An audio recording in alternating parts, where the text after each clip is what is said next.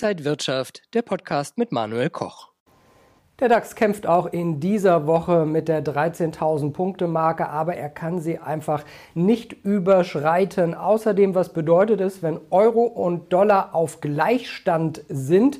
Und welche Risiken hat die Energiekrise für die Märkte? Droht ein Börsencrash sogar? Das bespreche ich jetzt mit Robert Halver von der Baderbank, zugeschaltet aus Frankfurter Halver. Ich grüße Sie. Ich grüße Sie, Herr Koch. Schön bei Ihnen zu sein. Herr Halver, der DAX kämpft weiter, aber ist das jetzt das bekannte Muster, dass man so ein bisschen in einer Bärenmarkt-Rallye, also in einem Abwärtstrend, sich mal aufbäumt und nach oben geht? Ja, das ist das bekannte Muster, das sich auch über den Sommer, über den Sommer der Kenntnis fortsetzen wird. Wahrscheinlich ja Versuch und Irrtum. Wir haben ja viele Probleme. Wir wollen ja jetzt wissen im Sommer, was macht die Inflation? Kippt sie vielleicht doch irgendwann ein bisschen ab? Äh, was ist mit der Gaskrise? Ja, und was ist mit der Konjunktur? Das ist ja jetzt das, die Gemengelage, wo ja die großen Anleger ab und zu mal versuchen, nach oben auszubrechen, aber dann wieder die Pferdchen einfangen, weil man ja im Augenblick auch zu viele Unsicherheiten hat diese Risiken rund um die ungelöste Energiefrage, haben die das Potenzial, dass da auch wirklich die Märkte im Worst Case sogar noch mal in einen Crash verfallen könnten?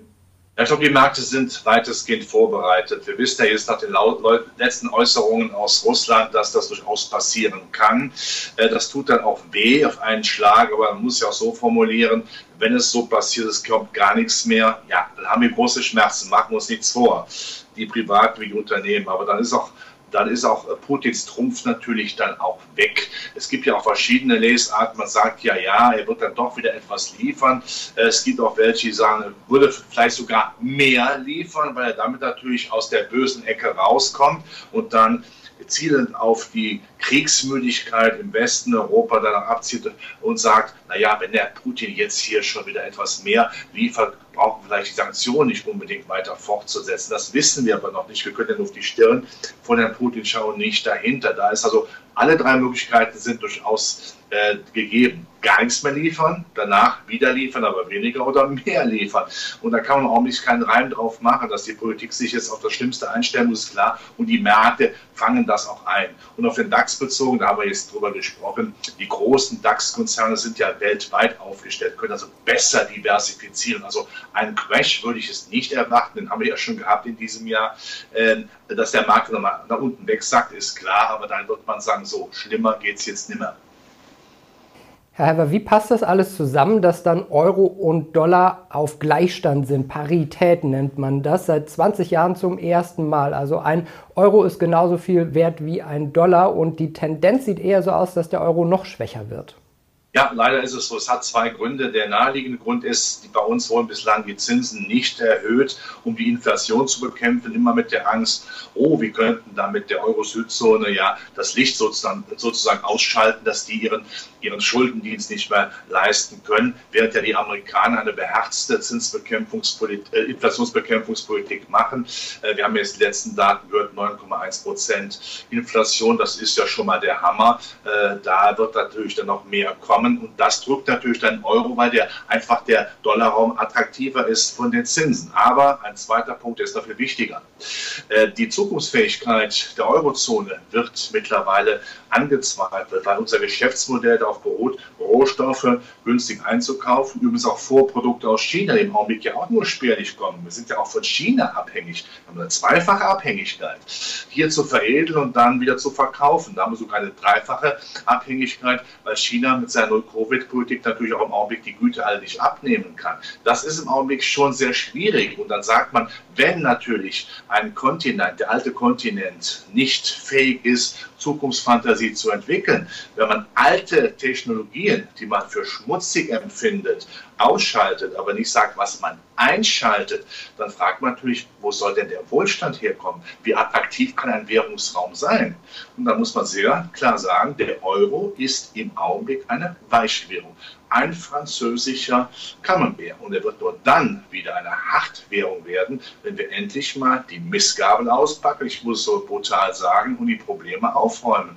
Man muss der Welt sagen, was können wir, was wollen wir in Zukunft liefern. Und wenn wir das aber nach wie vor meinen, nur mit Staatswirtschaft, die von der EZB finanziert wird, hinzubekommen, dann ist das auf jeden Fall die Einbahnstraße. An deren Ende die Wand steht und dann tut das weh. Und da hat der Euro keine Chance, längerfristig aufzusteigen. Es gibt ja einige Kritiker, um nicht zu sagen Crash-Propheten, die den Euro schon seit vielen Jahren tot sagen. Ist das jetzt ein wichtiger Moment für den Euro, um bestehen zu können? Also ich denke schon, dass die Eurozone bestehen bleibt. Man muss ja zu Ende denken. Crash-Propheten, was ist gewonnen, wenn die Eurozone zerfällt? Natürlich sehe ich die Probleme. Ich habe es ja gerade auch beschrieben. Aber wenn das passieren würde, wenn diese nationale Kleinstaaterei wieder beginnt, da haben wir noch weniger Chancen. Man muss ja so erklären, die alte heile Welt, die wir früher hatten, war ja nur gegeben, weil Amerika die schützende Hand über uns gehalten hat, zum Beispiel äh, während äh, des Kalten Krieges. Das machen sie aber nicht mehr. Sie liefern noch nicht mal vergünstigten, äh, vergünstigtes Flüssiggas. Also das ist sehr eindeutig. Amerika denkt an sich selbst. Punkt. Also Europa muss seine Hausaufgaben machen. Und wenn die Nationalstaatlichkeit wird zurückkommen, dann sind sind wir noch schwächer. Leichte Beute für Amerikaner, für Russen, für Chinesen und für Inder. Wir werden aufgefressen. Das sagen die Crash-Propheten ja nicht. Nochmal, man kann die Probleme beschreiben. Man muss aber auch sehr klar äh, sagen, wenn ich A sage, die Eurozone als nicht überlebensfähig darstelle, was sie, wenn wir so weitermachen, längerfristig leider ist, darf man aber auch dann nicht die Probleme verheimlichen, die dann entstehen, wenn wieder alles in sich zusammenbricht und wieder Einzelstaaten meinen, das Schicksal meistern zu müssen. Das sagen Propheten nicht. Herr Halver, hat die Euro-Dollar-Parität auch noch etwas Gutes? Man sagt ja immer, Deutschland als Exportnation äh, profitiert davon, wenn Waren ins Ausland verkauft werden, die dann günstiger sind. Oder ist das eigentlich nur so eine äh, Mehr, wie Sie das, glaube ich, auch schon mal gesagt haben? Äh, und wir zahlen im Urlaub in den USA mehr, wir zahlen für ausländische Produkte vielleicht mehr, weil die in Dollar äh, gekauft werden. Ähm, wie würden Sie die Lage da einschätzen? Man sollte eine Währung nicht da beurteilen, ob ein Urlaub teurer oder billiger wird. Das sind ja Luxusprobleme. Das Problem ist ja, oder der Vorteil ist, natürlich sehen wir in Amerika, wenn da die Autokonzerne oder wer auch immer äh, europäische Provenienz äh, verkaufen, haben sie natürlich, verdienen sie natürlich ganz klar mehr, weil der Dollar ja so stark ist. Wir werden das in der Berichtssaison äh, sehen, dass die europäischen Unternehmen, auch die Industrieunternehmen vor allen Dingen gut berichten, weil sie haben diese, sag mal, diesen Windfall Profit, äh, diese Sonderkonjunktur Konjunktur über den starken Dollar haben. Nur das ist ja nur Schaumschlägerei. Das ist ja quasi nur eine Mehrwertsteuer, die aufgrund der Euroschwäche passiert. Denn umgekehrt, das ist doch viel wichtiger, müssen ja auch die Konzerne äh, diese Rohstoffe teurer einkaufen, wenn sie sie überhaupt bekommen. Und äh, Exportlandschaften in Europa, die funktionieren ja nur, wenn wir produzieren können. Es gibt ja in Deutschland Firmen, die haben in der Tat ungelogen Auftragsbestände bis fast zwei Jahre, können sie aber nicht abliefern. Was bringt das denn? Unser Exportmodell, unsere Exportstärke, wenn wir gar nicht produzieren können. Und ein weiteres ist auch wichtig. Der Margenverlust der Unternehmen wird ja gleich dargeboten auf der Konsumentenseite mit einem Kaufkraftverlust. Wir können uns ja weniger leisten. Wenn demnächst die europäischen Bürger mehr für Gas zahlen äh, müssten, dann werden sie sicherlich an anderer Stelle einsparen. Das ist für die Konjunktur nicht gut, das ist ganz gefährlich. Wir gehen in die Rezession. Also von daher sollte das auch bitte kein europäischer Geldpolitiker sagen, oh, wir verdienen ja jetzt mehr. Das ist Mumpitz. Wir haben auch die Inflationsdaten in dieser Woche gesehen. In Deutschland wieder ein bisschen zurückgekommen, in den USA nochmal wieder gestiegen, über 9 Prozent sogar birgt das jetzt auch noch mal stärker die Rezessionsgefahr in sich? Wenn Güter teurer werden, wenn die Unternehmen Margenverlust haben, weil sie teurer einkaufen müssen und gar nicht vielleicht produzieren können, ja, ist das natürlich definitiv dann auch ein Rezessionsgrund. Übrigens, der schwache Euro lässt ja auch diese importierte Inflation ansteigen. Die Rohstoffe, wenn ihr auf Dollar notiert, das tut ja dann auch nochmal äh, sehr weh. Ja, das ist in der Tat so. Wir gehen in die Rezession auch, weil die EZB es versäumt hat, die Inflation zu bekämpfen, wie das zum Beispiel die Schweizer gemacht haben. Der Schweizer Franken sehr stark. Damit bremse ich natürlich die importierte Inflation äh, massiv. Und wenn man es jetzt hinstellt und sagt, och, wir sind ja die Opfer auch in Europa äh, dieser, dieser Inflation und dieser Euro-Schwäche. Nein, das ist heimge das ist hausgemacht. Die EZB ist der Täter, nicht der Opfer dieser Entwicklung. Das muss sie sich klar vor Augen führen. Und wenn sie nicht bereit ist, langsam mal die Zinsen zu erhöhen, ich glaube, das wird sie jetzt machen, müsste, wenn der Druck zu stark ist, um dann noch zu signalisieren, wir haben verstanden, wir wollen die Inflation nicht weiter so galoppieren lassen wohl wissen, dass es lange dauert, bis die wirklich wieder runterkommt. Aber irgendwann muss man damit anfangen, damit man sieht, die meinen das ernst. Sonst bleiben ja die Inflationserwartungen in Köpfen der Bundesbürger oder der europäischen Bürger ja extrem hoch. Da muss sie langsam ran. Das tut aber weh, weil es da der Südländern weh tut, aber da gibt es ja schon wieder planwirtschaftliche, quasi sozialistische Maßnahmen, dass man alles dafür tut, die Renditen in Italien und Co. bloß nicht ansteigen zu lassen.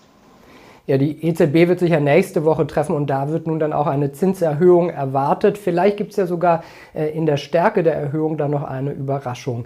Herr Halber, wie sollten Anleger sich jetzt durch dieses schwierige Fahrwasser durchmanövrieren?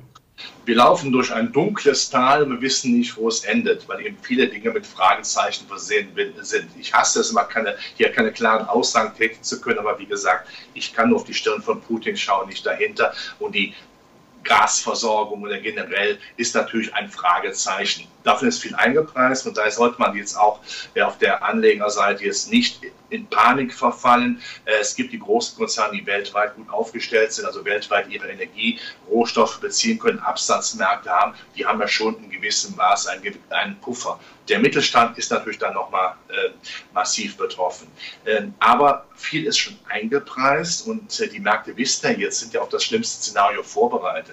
Von daher würde ich jetzt nicht sagen, das war es jetzt für mich am Aktienmarkt. Nein, gerade jetzt, weil der jetzt kommt Börsenkarlauer an der Börse nicht geklingelt wird, um einzusteigen, muss man jetzt auf der ersten Ebene sagen, das ist, ich weiß, das sage ich oft genug, aber es ist unheimlich wichtig, wie ich finde, dass man regelmäßig seine Aktiensparpläne in Fonds und ETFs äh, weiterführt, um Durchschnittskursen längerfristige Art zu haben. Auch im konjunkturellen Bereich, weil diese Werte ja auf Rezessionsniveau bewertet sind. Ja, da ist ja, da hängt ja der Haussegen schief bei jedem Konjunkturwert in Deutschland, Europa, könnte man sagen. Das sollte man machen.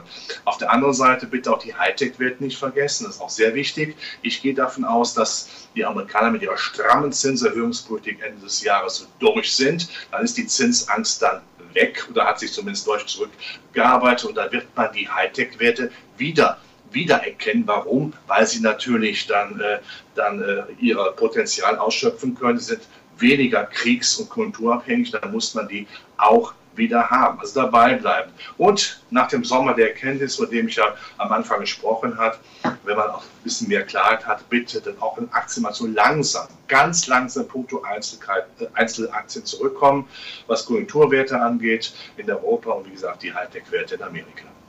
Ja, der Sommer der Erkenntnisse halber, wir werden weiter im Gespräch bleiben und genau auf die Details schauen. Dankeschön nach Frankfurt an Robert Halber von der Baderbank. Danke an Sie, alles Gute, Glück auf. Dankeschön und danke an Sie, liebe Zuschauer, fürs Interesse. Bleiben Sie gesund und munter, alles Gute und bis zum nächsten Mal. Und wenn euch diese Sendung gefallen hat, dann abonniert gerne den Podcast von Inside Wirtschaft und gebt uns ein Like.